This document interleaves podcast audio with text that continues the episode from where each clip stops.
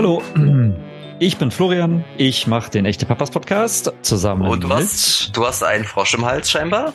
ja, Und ohne gerade. Frosch im Hals ist hier der Marco, Redaktionsleiter des Magazins Men's Health Dead. Und gemeinsam sind wir die echten Papas. Papas, Papas, Papas, Papas, Papas. Ich habe heute gesagt, ich bin das Echo, weil ähm, wir nehmen heute nämlich über ein ganz anderes System auf als sonst.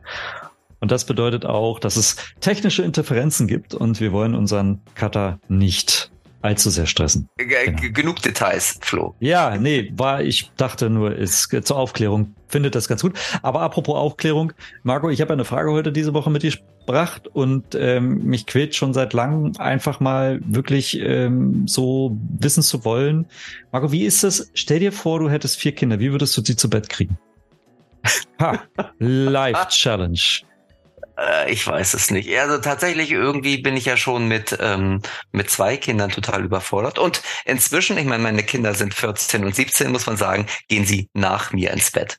Hm? So ist es. So weit ist es inzwischen. Die lesen dir eine Gesch Nachtgeschichte vor, oder was? Ja, so weit habe ich sie leider noch nicht, aber ähm, wir arbeiten dran. So, wie Okay. kriegen wir jetzt die, die Den Brücke Bogen? geschlagen zu unserem Gast? Ganz- ja. Ga ganz einfach. Wir haben heute, wir haben heute mal ein VIP. Also ich sage jetzt bewusst VIP. Mal seit langem mal wieder ein wirklich, äh, also ein ein Sänger bei uns, den Max Mutzke. Haha. So und jetzt darfst du den Bogen weiterspannen. Mats Mutzke, genau, ähm, den ich schon sehr, sehr lange verfolge und ich kann mich noch erinnern, wie er beim Grand Prix mitgemacht hat und habe letztens mal gegoogelt, wie lange das her ist und tatsächlich war das vor 20 Jahren, vor rund 20 Jahren und Wow. ja, ja, jetzt schaust du, genau. So habe ich auch geschaut und du siehst ziemlich alt aus, wenn ich das sage und ich sehe noch älter aus. Und bevor wir jetzt hier uns um Kopf und Kragen reden, freue ich mich einfach, dass wir jetzt mit dem Max sprechen über, ja, über Gott und die Welt und viele Kinder. Ja, und vor allen Dingen, wie man vier Kinder zu Bett kriegt. Eh, Genau, das kann er uns sagen. Ja, hallo Max. Schön, dass du bei uns bist bei den echten Papas. Willkommen. Moin Max. Hi, hi, freut mich. Danke für die Einladung, Leute. Ja, wir freuen uns total. Ähm, gibt ja auch einen guten Grund, dass du da bist, ähm, aber auch ohne Grund hätten wir uns total gefreut. Max, wir steigen gleich mal ins Gespräch ein. Ich habe ja nachgelesen, dass du als Kind mit fünf Geschwistern aufgewachsen bist. Ähm, Korrigier mich, wenn ich da jemanden unterschlage. Alles richtig bis jetzt? Und, und selbst hast du ja auch vier Kinder, also fünf Geschwister, vier Kinder. Da stellt sich die Frage, ist Großfamilie ansteckend? Also ich glaube ja, in meinem Fall total. Ich könnte mir ein Leben mit zwei Kindern, im besten Fall noch Junge und Mädchen, äh, überhaupt nicht vorstellen. Aber das ist jetzt natürlich auch blöd, weil ich das natürlich in keinster Weise äh, irgendwie verurteile, wenn jemand zwei Kinder hat und ein Junge und ein Mädchen hat. Aber ich fand das Extraordinäre immer total super. Das liegt so ein bisschen daran, dass meine Mutter eine ganz äh, äh, abgedrehte Frau war mit all ihren Schattenseiten, von denen man in der Öffentlichkeit auch schon einiges weiß. Dazu können wir ja auch später kommen. Aber trotzdem ähm, hatte sie ein wahnsinnig großes Herz. Mein Vater eh. Mein Vater kommt aus einer Familie mit äh, sieben Geschwistern. Und ähm, das ist natürlich auch noch eine andere Zeit. Das ist ja auch eine Zeit, wo es äh, viele, viele Kinder gab, ein sehr kinderreiches Deutschland war, der Altersschnitt wesentlich jünger dann auch dementsprechend war, Nachkriegszeit und so weiter. Aber ich glaube, dass das wirklich ansteckend ist, weil alle meine Kinder tatsächlich, wir haben die gerade vor drei Tagen, haben wir so eine Runde gesessen. Und da hatte ja auch jemand gesagt, ihr seid ja schon voll viele und so. Wollt ihr denn selber auch mal Kinder haben? Und jedes der Kinder hat gesagt, also drei fände ich viel zu wenig, mindestens vier, vielleicht sogar fünf und so. Also ich selbst merke, selbst bei meinen Kindern ähm, ist das ein totales Thema und voll die Idealvorstellung, zumindest jetzt in ihrem zarten Alter, dass sie später eben viele Kinder haben wollen. Und ich kann selber sagen, bei mir ist der Effekt aufgetaucht, als ich mit elf Jahren meinen jüngsten Bruder bekommen habe. Da habe ich mich so in den verliebt gehabt als Säugling schon und hatte den tatsächlich ganz untypisch für einen Elfjährigen immer in so einem in so einem Tragetuch dabei. Und wir haben ja richtig viel Blödsinn gemacht. Wir sind ja auf dem Land groß geworden und da gab es vieles, vieles auch gefährliches, was wir gemacht haben. Aber ich hatte meinen Bruder fast immer dabei.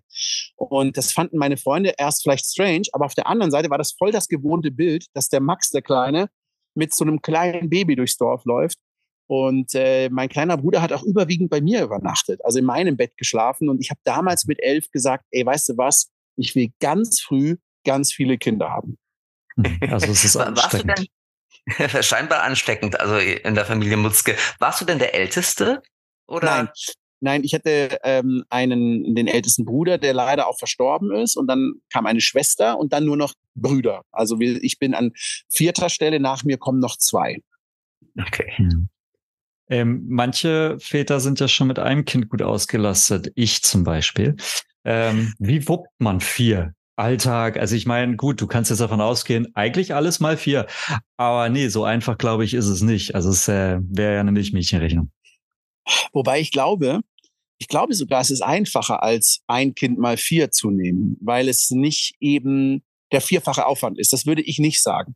Also okay. Also ich finde, dass vieles eben miteinander herläuft und, und, und dass sich eben vieles auch in den Kindern ergänzt und dass eben viele Dinge, die man eh schon tut, man einfach nochmal macht. Also wenn ich jetzt einen Frühstückstisch decke, mache ich nicht viermal einen Frühstückstisch noch zusätzlich, sondern ich decke meinen Frühstückstisch mehr oder weniger und stelle noch vier Teller dazu oder fünf oder sechs.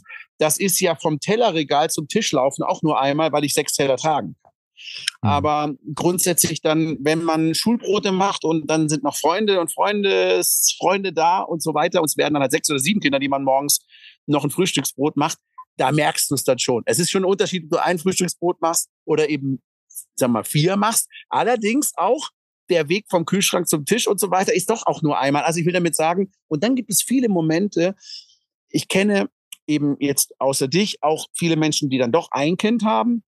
Und gerade speziell bei einem Kind finde ich den Effekt oft, den ich beobachtet habe, von außen gesehen, dass die Eltern sehr, sehr viel direkte Qualitätszeit mit dem Kind verbringen müssen, damit es nicht aus Langeweile umfällt. Und das ist so meine Empfinden gewesen. Also man muss das Kind schon sehr beschäftigen. Mhm. Und der Effekt, wenn du mehr Kinder hast, ist, dass du sie sofort sehr schnell alleine lassen kannst. Im Sinne von, alleine meine ich jetzt natürlich nicht, ich lasse sie alleine zu Hause und gehe weg, aber ich kann sie im Kinderzimmer sitzen lassen. Und es kommt eben nicht ein Kind runter und sagt ständig, Papa, mir ist langweilig, mir ist total langweilig, ich will, dass du was mit mir machst, ich möchte jetzt ins Zoo gehen, sondern die haben ja die Möglichkeit, Spiele zu entwickeln. Und ich sehe das. Hier ist gerade die Bude voll. Ich habe jetzt gerade allen verboten, Musik laut zu hören und äh, äh, hier rumzurennen im Garten. Ich stehe ja hier draußen im Garten in der Sonne, ähm, damit eben die da drin sind. Aber das hätte ich denen gar nicht sagen müssen, weil die nur am Spielen sind. Die sind die ganze Zeit nur am am Arbeiten. Das heißt, ich kann hier, also am Miteinander was machen. Ich kann hier arbeiten. Ich habe super viel zu tun gerade im Moment durch die vielen Projekte, die wir haben und stehe eigentlich schon seit Stunden hier draußen und habe Interviews oder Calls oder äh, muss E-Mails beantworten und ich muss nur ab und zu mal reinrufen, ey, bisschen leiser oder vielleicht mal, äh, lebt ihr alle noch oder so, aber mehr ist es nicht. Also ich glaube, mit vielen Kindern kommt relativ schnell die Zeit, wo man sehr viel weniger Arbeit hat als vielleicht jemand, der nur ein Kind hat. Könnte ich mir vorstellen. Ja, also ich, ich, wenn ich zusammenfasse, es könnte auch schon so eher das, dieser Fluss sein, ne? Also dass dass vieles fließt dann ähm, irgendwo so mit ab dem zweiten, dritten, vierten Kind, dass alles sich in dieses System einfach einfügt, was du einmal geschaffen hast mit einem Kind und dann. Richtig. Ja. Richtig. Okay. Richtig, so ist es. So kann man sich eigentlich vorstellen. Ich glaube, wenn du, wenn du jetzt ein Auto kaufst, äh, nimm mir ein unromantisches Beispiel, äh, oder eine Werkstatt einrichtest, dann, wenn du eine Werkstatt einrichtest, dann musst du erstmal einen Raum haben, den du so herrichtest, dass du Werkzeug reinbringst. Aber wenn da mal was drin ist, dann musst du nur noch Werkzeug dazulegen um die mhm. Werkstatt zu vergrößern. Du musst aber nicht die Infrastruktur alles nochmal komplett, du musst nicht nochmal den Strom legen und das Abwasser legen und die Zuleitung und den Boden machen und die Wände und die Regale einbauen. Das machst du einmal. So kann man das vielleicht vergleichen. Und dann ist alles, was man noch dazu schafft, kann man da dann einfach mit einbauen, so. Der beste Papa-Vergleich. Also, Voll, ne? Also ich muss noch einmal was einwenden. Also ich habe ja auch viele Kinder, nämlich zwei. Und da war es tatsächlich so, nach Kind eins, Kind zwei hatte sich angekündigt, dachte ich so, ah, ich weiß ja, wie der Hase läuft. Ne? Kenn da, kennst du ein Kind, kennst du alle. Aber es ist wirklich so, Kind zwei war total unterschiedlich. Nicht nur vom Geschlecht her, sondern vom Temperament. Kind zwei hatte andere Kinderkrankheiten als Kind eins. Also ich dachte schon so, wow, also und wenn ich jetzt noch ein drittes Kind kriegen würde oder beziehungsweise meine Frau mit wieder anderen Temperamenten, Herausforderungen, Talenten, ähm, ja, also darum sind es jetzt nur zwei gewesen. Ja, aber das stimmt total. Also ich möchte es jetzt auch nicht nur kleinreden. Es ist natürlich auch das, vor allem, wo du jetzt gerade sagst, mit Krankheiten und so weiter, mal abgesehen davon, dass wir das Glück haben, dass meine Kinder nicht einmal im Jahr gefühlt krank sind. Das ist irgendwie ein Phänomen hier. Das weiß ich auch nicht, woran das liegt, aber ich selber nicht. Ich bin immer, immer, immer gesund. Das gibt es ganz selten, dass ich, also ich habe noch nie eine Show abgesagt in den letzten 20 Jahren. Das war ganz am Anfang mal, musste ich eine Doppelshow im Friedrichstadtpalast in äh, Berlin absagen, weil ich von einem Moment auf den anderen so schwer krank wurde, dass ich nicht mehr singen konnte. Das war alles. Aber sonst eben äh, haben wir hier so ein großes Glück mit Immunsystem. Aber du hast vollkommen recht. Es gibt ja dann irgendwann die Zeit, wo die Zahnspangen zum Beispiel, ist nur ein Beispiel, die Zahnspangen in die Familie kommen und das ist der größte Abfuck, den ich ähm, erleben musste bisher, weil wir mit jedem einzelnen der Kinder, die haben jetzt alle vier Zahnspangen entweder gehabt oder tragen sie noch. Und es ist wirklich so, dass wir gefühlt alle drei, vier Wochen aus irgendeinem lapidaren, beschissenen Grund zum äh, Kieferorthopäden müssen, nachstellen, Draht abschneiden, Wunde stellen, äh, Eiter stellen im Mund, das hier. Und du denkst, ey, der, der Hauptberuf, den wir haben, ist die Kieferorthopäden zu besuchen. Es kann doch nicht wahr sein. Also sowas ist dann schon, da fällt es mal auf, dass man mal vier hat, ähm, dass man das so machen muss. Ähm, also es gibt auch viele Aspekte bei vielen Kindern, die natürlich erstmal viel Arbeit ist. Und du hattest noch einen anderen Punkt angesprochen, verschiedene Interessen und Talente. Wenn du die alle fördern willst, dann bist du, äh, dann fährst du ja unter Umständen, ich spinne jetzt mal, äh, wenn der eine äh, Fußball macht, Handball und der nächste macht dann das und das und so, dann würdest du ja rein theoretisch äh, viermal mindestens zu irgendeinem anderen Verein fahren in der Woche. Und das ist im Schwarzwald auch immer mit einer Autofahrt verbunden. Und äh, also ja, du hast recht, es gibt Aspekte, wo natürlich das auffällt, dass man so viele hat. Aber grundsätzlich feiere ich es extrem ab, jeden ja. Tag. Okay. Kommen wir zu den positiven Sachen am besten schnell wieder. Also vier Kinder. Gibt es denn da eigentlich sowas wie eine Lernkurve von Kind zu Kind? Also Kind eins warst du der totale Rookie, wusstest nicht, was los war und bei Kind vier ähm, war alles easy peasy, weil du schon so viel Erfahrung hattest oder eher nicht so? Also ich glaube, dass die, die Erziehung äh, in meinem Fall, ähm, dass ich ein unglaubliches Glück hatte, ja auch mit einer Mama, also mit einer Frau Kinder zu bekommen, die auch unbedingt viele Kinder wollte. Also wir haben uns ja zu Recht zu einer richtigen Zeit kennengelernt. Wir haben uns in der Schule schon kennengelernt damals. Ähm, äh, was man ja weiß, ist, dass die Mama meiner Kinder Äthiopierin ist ähm, und äh, in Deutschland geboren ist und ähm, auch wahrscheinlich die äthiopische Kultur durchaus auch eine ist, die bedingt auch durch den Wohlstand, der da weniger vorhanden ist als bei uns in Deutschland, ist auch die Kinderkultur eine andere. Man, da ist mehr, da sind mehr Kinder in einer Familie. Also es war dann schon so, auch dass es in ihren Genen lag. Ähm, und die, diese Frau hatte, hatte ganz, ganz tolle und unglaublich reflektierte Erziehungsvorstellungen und auch war jemand, die, jemand, der sich da sehr informiert hat, auch was das, was man ganz schnell aus dem, also ihr wisst ja selber, wie das ist. Das Kind ist zwei Wochen alt und dann ganz schnell zwei Monate und dann ganz schnell zwei Jahre alt und in unglaublich kurzen Abständen braucht das Kind andere Anreize, die man ja total nicht im Blick hat, wenn man das nicht weiß. Das spürt man nicht unbedingt, würde ich sagen. Also wenn man jetzt sagt, guck mal, übrigens jetzt schon ist für ein Kind es total super, wenn es Memory spielt. Oder jetzt ist es super, mit Bauklötzen anzufangen, um die Haptik und die Koordination und auch die, ähm, äh, die, die, die äh, Gehirn-Hand-Koordination zu lernen und so. Und da war sie total hinterher. Und dann gab es auch viele Ideen, die sie hatte äh, und äh, gehört hat. Und ich habe das gerne angenommen. Ich war ja Anfänger im Kinderkriegen, äh, wie sie auch, aber sie war eine gute Instruktorin. Und es gibt zum Beispiel ein Beispiel, was ich ganz, ganz toll fand. Ähm, wenn ein Kind anfängt zu sprechen und es sagt dir, heute will ich ein Eis gegessen oder ich hab, hab äh, bin ge, äh, ge, äh, gereiten oder sowas, ne? Dann äh, oder ich bin gefahrt, Fahrrad gefahrt, wenn solche Sätze kommen, dann gibt es Eltern und das war mein Reflex auch, ey, das heißt gefahren, ich bin Fahrrad gefahren. Und das soll man aber nicht tun, weil man dem Kind permanent, es sagt ja am Anfang durchaus fast jeden Satz falsch, was ja was unglaublich Süßes hat und Kindliches und Natürliches hat. Aber wenn man dem Kind das ständig sagt, aber das ist falsch, du musst das so machen, erreicht man vor allem das, dass das Kind nicht mehr mit dir reden will, weil es nicht im Flow erzählen kann und weil du die Emotionen unterbrichst und weil dir es wichtiger ist, dass das Kind korrekt ist, als der Inhalt dessen, was es erzählt. Und man sagt dann zum Beispiel, ich bin gefallen, dann sage ich, was, du bist hingefallen, wo bist du hingefallen? Also man wiederholt mit großem Interesse den Satz und macht das zweimal. Und was, du bist hingefallen? Wo bist du denn hingefallen? Dann hat es das richtig gehört. Du hast dich offensichtlich für diesen zu, für den Inhalt interessiert, du bist voll auf Augenhöhe, du redest mit dem Kind. Und ähm, das war jetzt nur eines von vielen Dingen, die ich nicht gewusst hätte, die man aber durchaus, ähm, äh, wenn man solche Sachen berücksichtigt, äh, und da hatte ich das große Glück eben mit der Mama meiner Kinder, dass das eben in ihrem sehr großen Interessensfeld lag, dass sie das eben so von sich aus mitgebracht hat. Und ja, daran liegt das, glaube ich, dass ich hatte eine sehr, sehr gute Mama meiner Kinder äh, oder habe eben einfach diese Mama an der Seite, die da äh, mir das ermöglicht hat, überhaupt so zu leben, ne? Mit Karriere und so weiter. Bleiben wir mal beim Thema Großfamilie ähm, nochmal. Ähm, du lebst ja im Schwarzweiß, das hast du vorhin auch schon angekündigt und uns, wir können das sehen, liebe Hörerinnen und Hörer, hat er das schon auch ähm, vorgeführt und wir sind sehr neidisch, wo er gerade steht, weil er steht nämlich draußen. und ähm, du hast deinen euren Wohnort schon öfter mit Astrid, Astrid Lindgrens äh, Bullabü verglichen.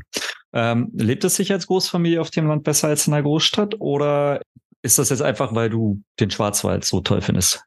Also ich bin hier geboren, ich bin hier aufgewachsen, ich bin nie weggezogen, habe aber durchaus das große Glück, durch mein, meine Berufung, meinen Beruf ähm, als Musiker und Künstler eben viel unterwegs sein zu dürfen. Das ist natürlich auch ein ganz, ganz großes Glück. Ich bringe viele Geschichten und Inspirationen äh, mit in die Familie, habe da ja meine ähm, Kinder auch ab und zu mal dabei, wenn ich arbeiten gehe. Ähm, das heißt, sie erleben auch vieles, aber zurückkommen wir dann doch immer in den Schwarzwald, was ich ähm, eben einfach bedingt durch meine, mein Herz, was hier schlägt, auch mir ganz wichtig war. Als die Kinder noch nicht geboren waren, habe ich damals auch zu der Mama meiner Kinder gesagt, hey, wenn wir eine Familie gründen, dann möchte ich, dass wir alle im Schwarzwald bleiben, weil ich möchte, dass sich meine Kinder mit meiner Heimat identifizieren können.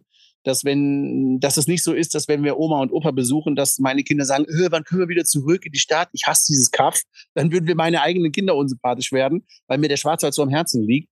Und ähm, es gibt ja auch ein ganz konkretes Beispiel mit der Corona-Pandemie, wo dieses Social Distancing so unglaublich wichtig war. Ähm, und das ist tatsächlich hier im Schwarzwald natürlich uns extrem einfach gefallen, weil wir hier, das nächste Haus ist gefühlt nicht mal in Sichtweite. Und dann bist du einfach von allem entfernt. Du kannst dich aber ganz normal bewegen. Du kannst spazieren gehen im Wald. Du kannst draußen liegen in der Sonne. Kannst Schlitten fahren. Wir haben hier drei Monate im Stück Schnee im Winter. Also für mich gibt es natürlich gar keine Alternative zu diesem Leben, vor allem weil ich ja das Gehassel mitbekomme, wenn man in den Metropolen dieser Welt und auch Deutschlands irgendwie unterwegs ist, was das bedeutet an einfach physischem Stress auch, ob das Parkplätze sind, äh, Staus sind, Ampeln sind, ähm, äh, äh, sch lange Schlangen, an denen man an der Eisdiele ansteht und so weiter. Das ist natürlich ein, ein äh, hier überhaupt nie der Fall. Also das bleibt dieses Bild, der Vergleich zum Bullabü Kindheit, den konnte ich meinen Kindern weitergeben und es ist sehr, sehr an der Realität. Hm, das ist ja aber auch der Wohnraum in so einer Großstadt für eine Großfamilie. Ne? Also das ist nicht so einfach. Also wenn ich, wie, wie unsere Perspektive Hamburg, müssen wir nicht drüber reden. Das ist für vier Personen, also für eine Großfamilie schwierig. Das ist ganz schwierig und das ist ja auch etwas, was ich, ähm, weißt du, wenn man hier sieht, Bauernhäuser, die natürlich renovierungsbedürftig sind, für welche Preise du hier Immobilien kaufen darfst, kannst, das ist unvorstellbar. Egal welche Metropole und Umgebung du dazu rechnest, da musst du nicht mal nur nach München oder Frankreich, äh, äh, Frankfurt gehen. Das ist einfach ein ganz krasses, gemeines Ungleichgewicht, das den Menschen in der Stadt da äh, eigentlich diese Möglichkeiten, Eigenheim zu kaufen oder eben was Großes zu mieten, unmöglich macht. Also wenn du da nicht irgendwie ein Schweinegeld verdienst, ist das Leben hat ganz andere Vorzeichen natürlich. Hm. Max, du hast gerade ja schon anklingen lassen, ähm, ähm, dass du professioneller Musiker bist und dadurch natürlich auch oft unterwegs bist. Das heißt im Grunde, so nach meinem Vermuten lebst du ja zwei Leben. Wenn du auf Tour bist, siehst du deine Kinder über längere Zeit überhaupt nicht, ähm, jedenfalls nicht, ähm, also vielleicht über Bildschirm. Und ähm, wenn du keine Auftritte hast, hockst du wahrscheinlich den ganzen Tag ständig zu Hause. Ähm, wie lebt man? Sehr gut Vater zusammengefasst. wie, aber vielleicht kannst du es trotzdem noch ergänzen. Also, weil meine Frage wäre, wie lebt man als Vater zwischen diesen zwei Extremen? Das stelle ich mir ganz schön herausfordernd vor. Also ich glaube, das große Glück ist, meine Kinder sind jünger als meine Karriere. Das bedeutet, die sind das auch erstmal, erstmal gar nicht anders gewohnt. Ähm, die haben ja früher gesagt, der Papa arbeitet am Flughafen. weil wir, ähm, weil sie mich mit der Mama zum Flughafen gebracht haben äh, und dann da auch wieder abgeholt haben, drei Tage später. Und äh, da dachten die, der arbeitet halt am Flughafen. Das war ganz süß, ähm, weil natürlich am Anfang das komplexe Verständnis für das, was ich mache, nicht da war. Mittlerweile haben die natürlich auch ein Alter erreicht, alle von denen, dass sie längst begriffen haben, was ich mache. Und auch davon ja auch wenn sie auch oft mich entbehren müssen, was mir dann me meistens noch viel mehr wehtut, wahrscheinlich als denen, weil jetzt äh, morgen werde ich wieder abreisen und dann werde ich fast zwei Wochen unterwegs sein und keine Chance haben, meine Kinder zu sehen. Das bricht mir selber das Herz. Also ich finde, alles über fünf, sechs Tage ist total schlimm.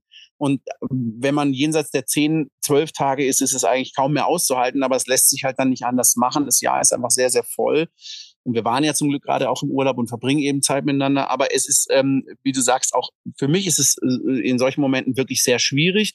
Bin dann immer froh, wenn die Tage vollgestopft sind mit Arbeit und ich einfach Konzerte spiele und aufnehme und produziere und Songwriting mache, weil man dann eben sich so ein bisschen aus diesem Vermissengefühl rausziehen kann. Und wenn ich aber zu Hause bin, versuche ich die Tage, das gelingt mir jetzt nach dem Urlaub nicht, da habe ich jetzt sehr viel zu tun, obwohl wir zu Hause sind, aber ich versuche doch die Tage sehr frei zu halten. Also ein Podcast wie heute mit euch würde ich eigentlich jetzt nicht machen, wenn ich nicht gerade zwei Wochen mit meinen Kindern im Urlaub gewesen wäre. Ich musste jetzt einfach beim Zurückkommen vieles abarbeiten, da gehört das eben auch dazu. Das macht mir ja auch sehr viel Spaß. Aber wenn ich zu Hause bin, bin ich halt voll da für die Kinder und das will ich auch. Und das ist ähm, für alle auch klar, in meinem Arbeitsumfeld.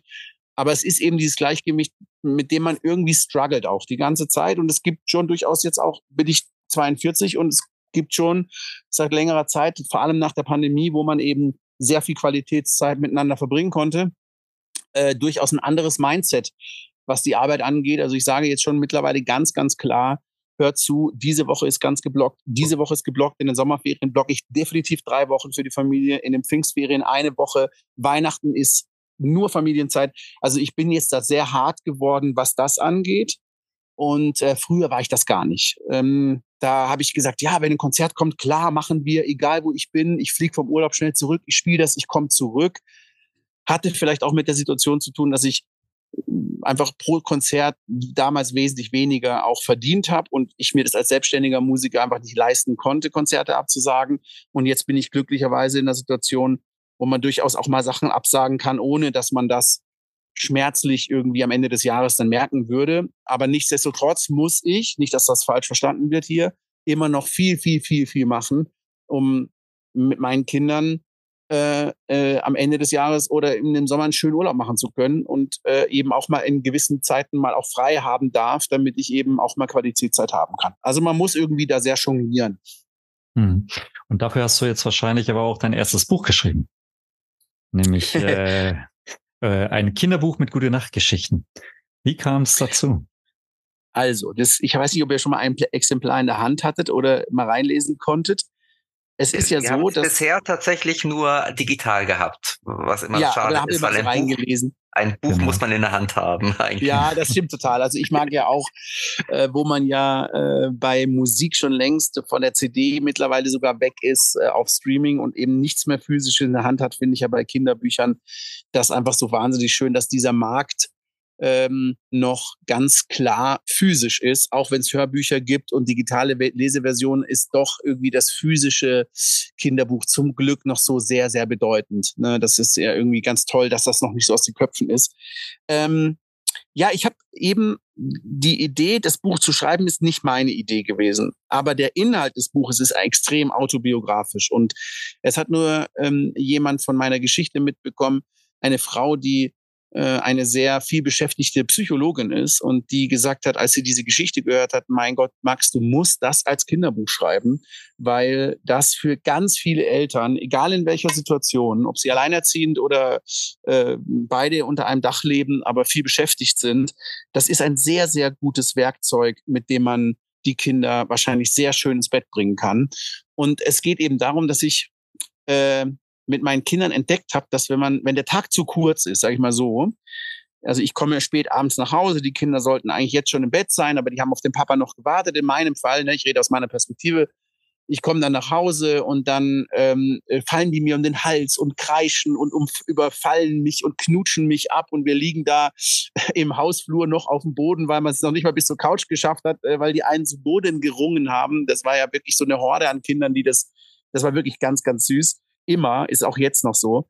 Ähm, dann habe ich, äh, hab ich gedacht, ja, ich muss jetzt, ich muss euch ja ins Bett bringen. Und das war für uns beide, für uns, also beider Seiten so schmerzhaft. Ich wollte sie natürlich überhaupt nicht ins Bett bringen. Ich wollte sie am liebsten noch bis Mitternacht auf mir drauf liegen haben ähm, oder um mich rum haben. Und umgekehrt, die Kinder wollten natürlich wollten ja alles auch erzählen und, und loswerden, was sie erlebt haben und so weiter. Und dann ist, äh, habe ich irgendwann entdeckt, dass man sich ja nachts verabreden kann im Paradies der Träumer und habe meinen Kindern dann ähm, den Weg erklärt, wie man das schafft. Dass wir, ich habe gesagt, ich muss euch ins Bett bringen, aber wir haben den großen Vorteil, wenn wir jetzt alle einschlafen, dann treffen wir uns sofort nach dem Einschlafen wieder. Und dann machen wir die ganze Nacht miteinander durch und äh, äh, werden richtig geil, richtig tolle, außergewöhnliche Sachen erleben im Paradies der Träumer. Und das Schöne war, dass am nächsten Morgen mir aufgefallen ist, wenn ich die geweckt habe, dass die sich an nichts mehr erinnern konnten. Und es ist eben leider so, dass im Paradies der Träumer ein Land voller Süßigkeiten und ein Land, wo alles aus Dingen besteht, die das Herz begehrt es gibt den Marshmallowberg, den Wunschsprungfelsen, es gibt die Schoketti-Schaukel und die Kaugummibrücke und so weiter. Ähm, ist mir aufgefallen, dass sie am nächsten Morgen nichts mehr wussten. Und es gibt eben leider im Paradies der Träumer den, den Moment, dass man am Ende so Lust auf Salziges hat. Und es fliegen diese gebratenen Fische durch die Luft. Und diese gebratenen Fische, auch wenn man im echten Leben das nicht mag, ist man im Paradies der Träumer wie, sagen wir mal, man kann sich nichts Leckeres vorstellen, als davon einzunehmen und zu essen. Und ich habe meinen Kindern immer gesagt, Leute, ihr dürft von diesen gebratenen Fischen nichts essen, weil das lässt uns das Paradies der Träume am nächsten Morgen vergessen. Wenn es einen zweiten Band gibt, wird es vielleicht auch in dem Buch erklärt, warum das so ist. Aber die Kinder haben leider es nicht geschafft, ganz oft nicht geschafft, sich davon äh, daran nicht zu beißen. Ich habe auch immer erzählt, dass ich selbst auch Jahre gebraucht habe, bis ich dem widerstehen konnte. Und dann konnte ich den aber am nächsten Morgen konnte ich die aus dem Bett holen ähm, und das war der nächste positive Effekt, warum das eben als Werkzeug für Eltern so ein tolles Werkzeug ist, dass man sagt, ey, wir haben ja so Unglaubliches erlebt heute Nacht. Meine Güte, ihr wart so verrückt. Und dann waren die natürlich hellwach und haben gefragt, was haben wir gemacht? Was haben wir gemacht? Und dann, oh nein, ihr habt wieder von den Fischen gegessen. Okay, komm, steht schnell auf, putzt euch die Zähne, kommt runter zum Frühstück, ich erzähle euch alles. Und das war natürlich immer der Moment, dass die aus dem Bett rausgesprungen sind, runtergerast sind an den Frühstückstisch und man konnte dann einfach die Geschichten erzählen, da haben dann drei Minuten gereicht, aber man hat dann erzählt, was wir heute Nacht alles Verrücktes erlebt haben. Und so war das ins Bett gehen und das Aufwachen jedes Mal auch für mich ein totales Erlebnis, weil ich konnte mich ja zum Glück erinnern, ich bin Profi Paradies der Träumer, ich esse keine Fische mehr. Das werde ich sofort bei meinem Sohn morgen anwenden. Wenn der braucht immer Probier das. morgens. das ist ja, das ist total. Also es, ich sage jetzt ja nicht, dass das immer hundertprozentig zu jeder Zeit funktioniert. Es gibt natürlich auch die Momente, wo die Kinder so erschlagen sind. Äh, aber es ist ein ganz, ganz tolles äh, Ritual. Und das Schöne ist, dass ähm, äh, manche meiner Kinder sind schon in einem Alter, wo äh, die ähm, wir uns nicht mehr verabreden, sagen wir mal so. Teenager. Aber nichtsdestotrotz habe ich meine Kinder äh, auch nicht noch vor allzu langer Zeit über das Paradies der Träumer reden hören. Und es ist so süß, wie die Geschichten erzählen, in vollem Bewusstsein, was denen da passiert ist was die alles erlebt haben. Die erzählen sich's und dann habe ich das gemacht und weißt du noch, als du das gemacht hast. Und das ist tatsächlich der Effekt nach Jahren äh, von diesem Ritual, was wir sozusagen ja entdeckt haben äh, in, in unserer Vergangenheit. Und das musste einfach dann irgendwann mal raus. Und da habe ich die Corona-Pandemie äh, genutzt, um eben mich dem Buch zu widmen. Okay, also wir, wir lernen daraus, im Hause Mutzke gibt es viele, viele fantastische Geschichten. Und die passen scheinbar auch nicht alle in ein Buch, sondern es könnte noch ein paar mehr Bücher folgen, scheinbar. Also wenn man das Buch so liest, dann glaubt man ja, stimmt, das ist ja eine never-ending Story. Das kannst du ja äh, ins Endlose weiter erzählen, was du da alles erlebst. Und ich glaube, im besten Fall äh, gibt ja immer noch so Mechanismen im Buchhandel und so weiter, die dann erfüllt werden müssen, bis dann der Mechanismus greift, dass man nochmal ein Band auflegt. Mhm. Aber ich äh, schließe es nicht aus. Gut, wir, also wir sind mal positiv und positive Hoffnung. Ähm, äh, aber vielleicht kannst du uns, also wenn du uns noch nicht auf Band 2 vorbereiten kannst, vielleicht kannst du uns nochmal mit anderen Ritualen irgendwie unterstützen, beziehungsweise unsere Hörerinnen oder Hörer. Gibt es da in Hause Mutzke noch was anderes als dieses, ich sag mal, geniale Einschlafritual? Ja, ja. Ich, ich bin ein, äh, dazu kann ich sagen, das Wort Ritual ist für mich ein ganz großes Schlagwort in der Familie und zum Glück auch bei der Mama der Kinder. Ähm, äh, wir lieben lieben es, Dinge zu zelebrieren. Das machen wir heute noch. Ne? Und ich sehe das ja bei meinen Kindern auch, dass wenn wir zum Beispiel einen Tisch setzen und dann gibt es total gutes Essen und dann gibt es aber das eine Spezielle, worauf sich alle freuen, dann sagen alle, okay, noch nicht probieren, wir müssen das alles zusammen machen. Und dann ähm, äh, schneidet man von diesem Stück, was man, äh, auf was man sich so ganz besonders freut, alle gleichzeitig ab. Dann zählen alle bis drei und dann dürfen sie es erst im Mund stecken. Ich will damit sagen, man kann ja allem ein Ritual geben, weil ein Ritual immer uns eine Sicherheit gibt. Mir als erwachsenen Menschen, das Ritual, dass ich meine Kinder morgens liebevoll wecke, dass es nach Tee oder Kaffee riecht, dass das Frühstück gedeckt ist, dass ähm, ich auch den Kindern zum Beispiel nicht die Auswahl gebe, was es zu Frühstücken gibt, sondern ich mache das Frühstück. Also wenn ich mich dafür entscheide, dass sie ein Honigbrot oder ein Marmeladebrot essen, also ich mache dann nichts, wo ich weiß, dass sie es nicht mögen. Also nicht falsch verstehen, ich zwinge denen jetzt nicht Kaviar auf, äh, weil ich Bock auf Kaviar hätte. Sprich, wir essen auch keinen, aber wenn das so wäre. Aber äh, ich mache zum Beispiel, ich weiß, alle lieben Himbeermarmelade. Dann mache ich einfach vier Himbeermarmeladebrote, lege die auf den Tisch, Sie kriegen Tee dazu, alle kommen runter, setzen sich hin und essen dieses Brot. Es gibt überhaupt keine Diskussion, ich habe keinen Hunger, äh, ich esse nichts, nee, das will ich nicht oder so. Wenn man sie fragt, soll ich dir das machen oder mit Käse, dann ist die Auswahl meistens in dem Alter äh, oder in dem, in dem Stadium des Tages zu groß, um in die Müdigkeitsstadium auch wahrscheinlich eine Entscheidung zu treffen. Also das ist ein Ritual, was ich empfehlen kann. Wenn ich entscheide, es gibt Porridge, dann mache ich Porridge morgens, dann steht eine Schüssel Porridge auf dem Ding und jeder hat es und du, das ist erstaunlich. Die essen das einfach, gehen mit sattem Bauch nach äh, ins, ins, in, äh, raus und in die Schule. Das sind so Dinge.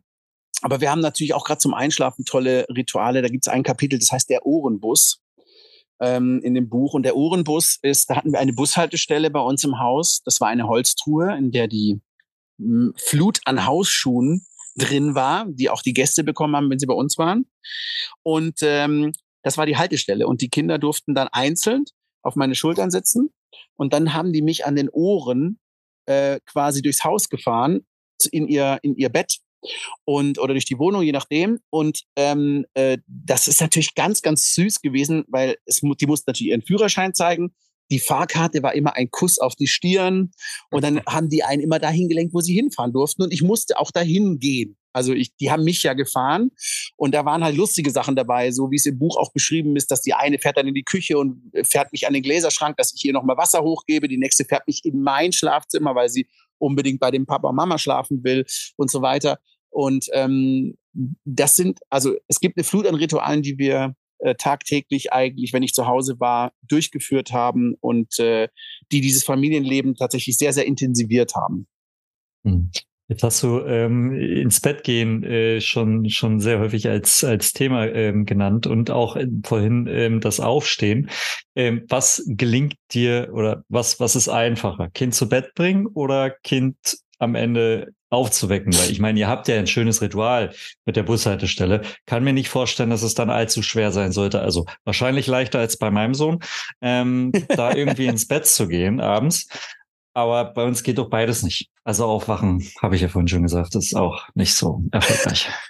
es ist, ich glaube, also man muss zusätzlich, das, also grundsätzlich sagen, es gibt Studien, die natürlich belegen, dass es ähm, einfach Uhrzeiten gibt, die sind für jeden Mensch sehr, sehr anstrengend, da den Organismus zu wecken. Es ist nicht vorgesehen, dass wir im Winter, wenn es dunkel ist, morgens um sechs Uhr oder um halb sieben aus dem Bett geholt werden. Das ist von der Natur nicht vorgesehen, ähm, weil das Licht nicht ausreicht, weil wir unmöglich schwer wach werden. Es ist, fällt uns als Erwachsene noch schwer, obwohl wir unser ganzes Leben nichts anderes tun und auch seit Kind auf daran, ähm, auf da eigentlich darauf getrimmt sind, um diese Uhrzeit aufzustehen.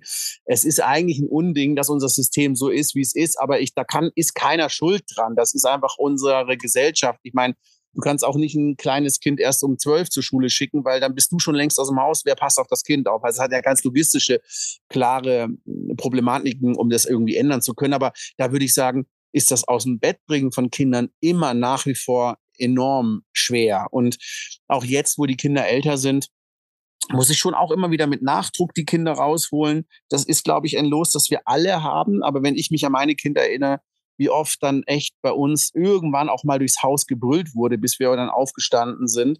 Ähm, das ist, glaube ich, ganz schwer. Grundsätzlich pauschalisieren, dass ich, oder dir ein pauschales Ritual an die Hand zu geben, wo das leicht fällt, oder jeden Tag leicht fallen sollte, ist, glaube ich, Quatsch. Das ist einfach nicht richtig. Das wird nicht funktionieren. Grundsätzlich gibt es aber durchaus Kniffe, die funktionieren. Also, dass man das Kind beim Aufwachen begleitet, unter Umständen, wenn's, wenn man merkt, dass es das eigentlich braucht. Ich könnte mir vorstellen, dass manche Kinder das ganz und gar nicht wollen, dass sie das, den, den Aufwachmoment so intim empfinden, dass sie nicht wollen, dass der Papa an der Pettkante sitzt und sie streichelt. Aber ähm, ähm, es gab sogar schon den Moment, dass ich gemerkt habe, die, ich krieg die nicht wach. Ähm, und habe die dann einfach aufgestellt. Also ich habe die dann einfach genommen, habe sie hochgetragen und habe sie einfach auf den Boden gestellt. Ich weiß nicht, ob jetzt irgendjemand den Tierschutz anruft oder das Jugendamt, aber ähm, äh, das ist äh, für mich immer sehr amüsant gewesen, so ein Kind aufzustellen und das dann im Stehen wach wird, weil das Lustige ist ja, wenn so in dem Moment, wo das so ein bisschen anfängt zu kippeln, setzt ja der Reflex ein, also dass es sich so abfängt und das ist ein Adrenalinschub und dann sind die immer wach. Meistens zumindest. Und okay. äh, das habe ich auch schon anwenden müssen, weil ich sie überhaupt nicht wach gekriegt habe.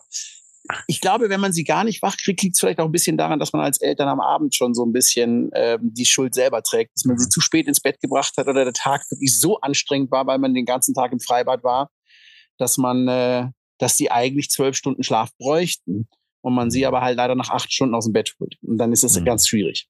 Hm. Ich sehe schon, dein nächstes Buch wird kein, kein Kinderbuch, sondern wahrscheinlich ein Erziehungsratgeber.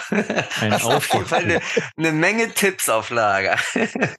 Aber zurück zu deinem ersten Buch, also zum aktuellen Buch. Da habe ich nämlich schon das Vorwort gelesen und ähm, da schreibst du im Vorwort deines Buches, dass du eine Superkraft hast, nämlich es deiner Familie und dir nahezu jeden Augenblick des Tages schön zu machen.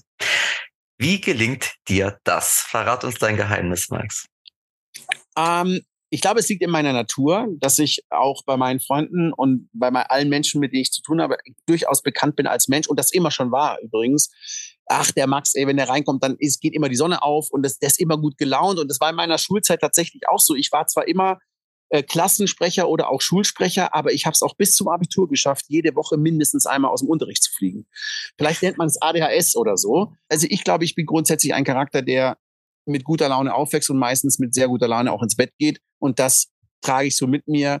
Ich glaube, ich bin ein Mensch, der, was das angeht, eine sehr fröhliche Lebensenergie von Grund auf mitbringt. Klingt jetzt äh, irgendwie vielleicht ein bisschen langweilig, aber es ist so. Ich kann nichts machen. Ich bin weit weg von einem Burnout oder einer Depression. Ich hatte das noch nie in meinem Leben, einen Anflug dessen, obwohl bei diesem Pensum ich auch Leute kenne, die da manchmal kollabiert sind. Aber äh, ich meine, ich habe einfach das Glück, dass ich so eine Resilienz in meinem Ich habe.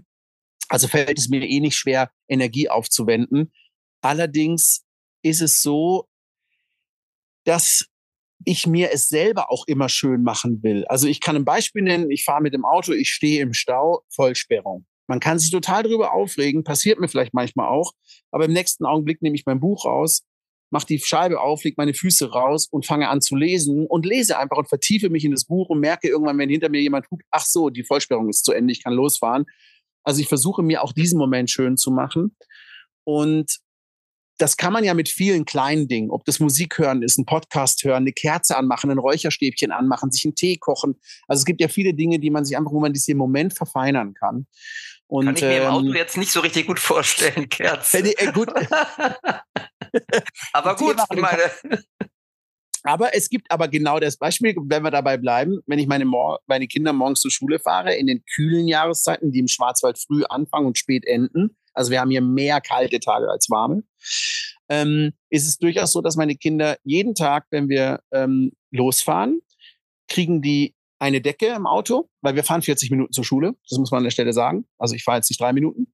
Ähm, dann haben die eine Decke um sich rum, dann sitzen die in der Decke da. Jeder hat einen Thermosbecher mit heißem Tee und das ganze Auto duftet nach Tee und man fährt diese 40 Minuten eingehüllt in eine Decke ähm, in, den, äh, in die Schule. Das ist ein Ritual, was diese Fahrt in die Schule für alle total schön macht.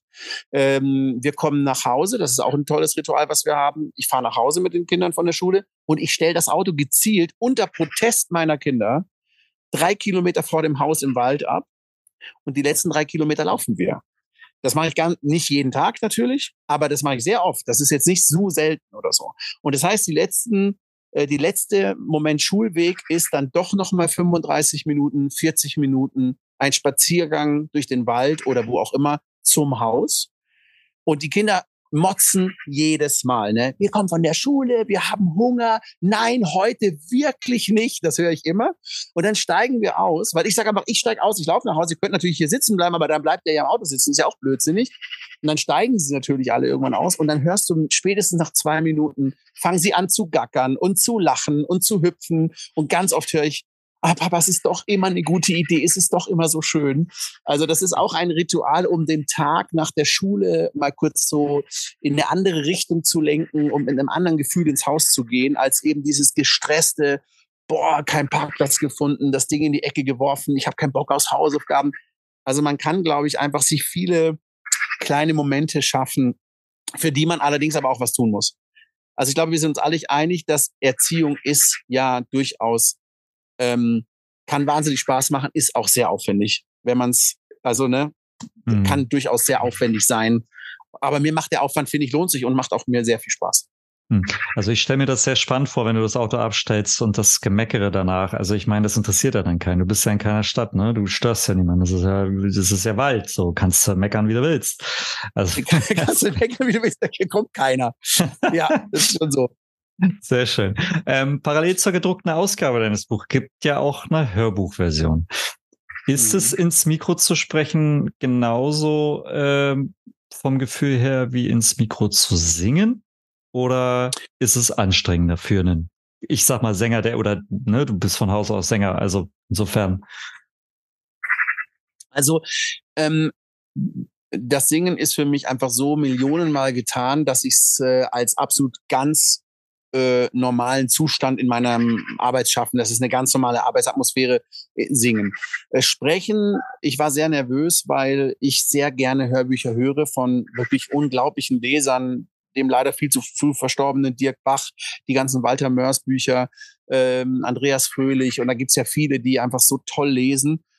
Und da habe ich ganz großen Respekt, weil sie, ähm, weil man weiß, dass das, dass das deren Kernkompetenz ist und dass man das eigentlich als Laie nicht so hinbekommt. Und ich hatte jemanden, den Dirk Kaufels ähm, äh, von dem Hörbuchverlag, mit dem wir da zusammengearbeitet haben, der selber Schauspieler ist und selber wahnsinnig gut liest und alle Wahnsinnsleserinnen und Leser irgendwie ständig vor dem Mikrofon hat als, als, als Regisseur.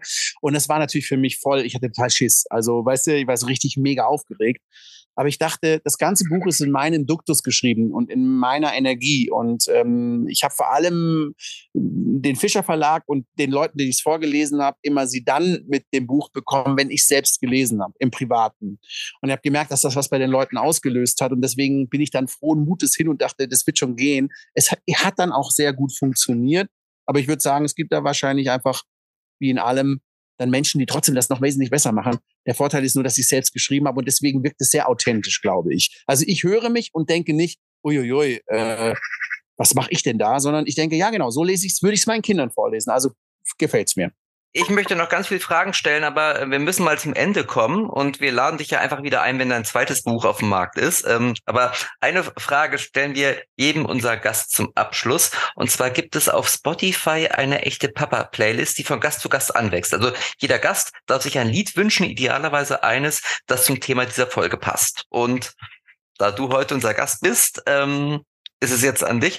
Ähm, vielleicht noch einmal vorweg, es darf ruhig ein eigenes Lied sein. Also wir haben nicht oft Sänger da, aber also natürlich kannst du auch gerne eins deiner Lieder nennen, aber du kannst auch gerne irgendwie das Lied nennen, was ihr morgens im Auto immer hört, wenn du die Kinder zur Schule fährst. Also okay, dann mache ich beides. Ich nenne ein Lied, was mein Lebenslied ist. Wenn ich gefragt werde, ich habe ja diese Sendung Lebenslieder auf der ARD gehabt und dann wurde ich oft gefragt, was ist denn dein persönliches Lebenslied?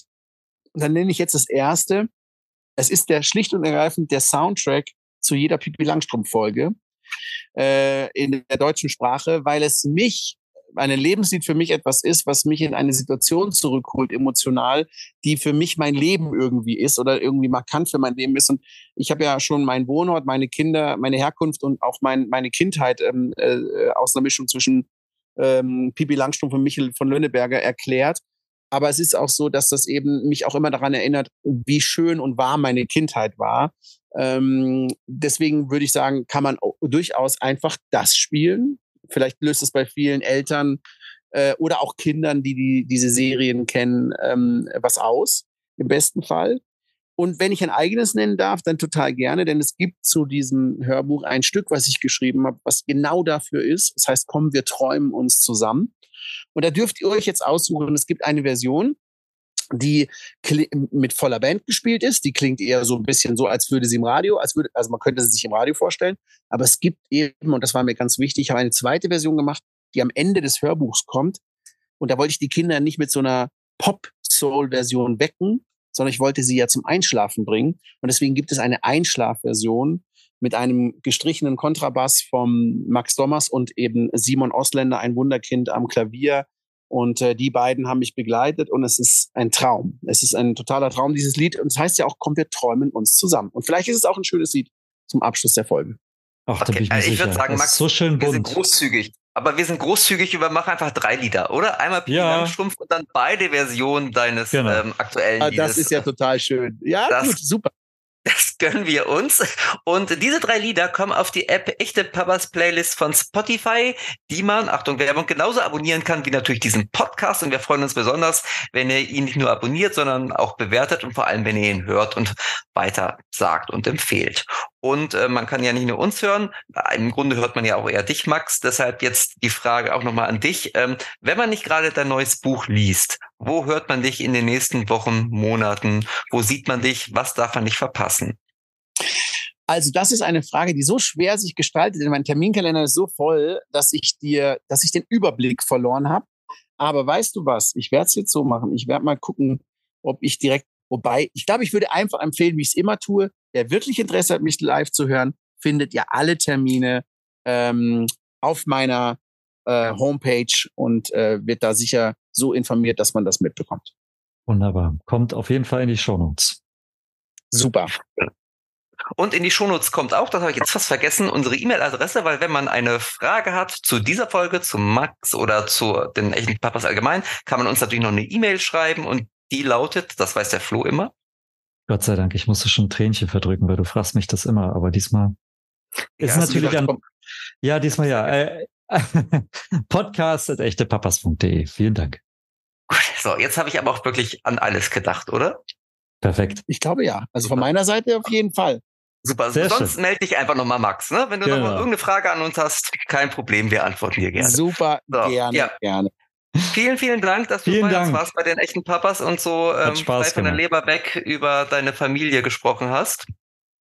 Ähm, ja, und wir freuen uns, ähm, dich hoffentlich irgendwann auch live zu sehen. Und alle anderen ja, hören wir in gerne. zwei Wochen wieder. Okay. Also Dann vielen Dank euch beiden. Es ist total schön, äh, dass ihr diesen Podcast habt. Das ist, finde ich, äh, ähm, schön, dass es, äh, dass es Menschen gibt, die sich da äh, auch mit diesem Thema so äh, beschäftigen, entschuldige, äh, weil man ja auch durchaus so viele Fälle kennt mittlerweile, ähm, bedingt durch das Übermaß an Arbeit, was Eltern haben oder bedingt vielleicht auch durch äh, Suchterkrankungen in der Familie. Ich spreche das deswegen so konkret an, weil ich selber äh, aus der Familie komme, wo das eben bei uns eine Rolle spielte oder ähm, auch äh, ich jetzt Schirmherr bin von, äh, von Children of Addicts eben. Und ich will nur sagen, durch die Arbeit da bekommt man eben mit, wie viele Eltern sich leider aus irgendwelchen Problemen, massiven Problemen nicht mehr um Erziehung kümmern können oder es mhm. nicht mehr die Kapazitäten haben oder sich auch nicht mehr dafür interessieren, was auch immer. Es gibt eben schön, wenn es dann immer wieder an allen Ecken Menschen gibt, die sich äh, für ein schönes Elternsein und für Kinderwohl einsetzen, weil es da eben doch viele, viel, viel Bedarf gibt. Äh, auf der ganzen Welt, aber auch gerade in Deutschland. Vielen herzlichen Dank. Das war ein sehr schönes Abschlusswort. Das stimmt. Okay. Sehr gut. Gerne. Also das Leute, vielen lieben Dank. Vielen Dank. ganz viel Erfolg euch. Tschüss. Tschüss, tschüss, tschüss.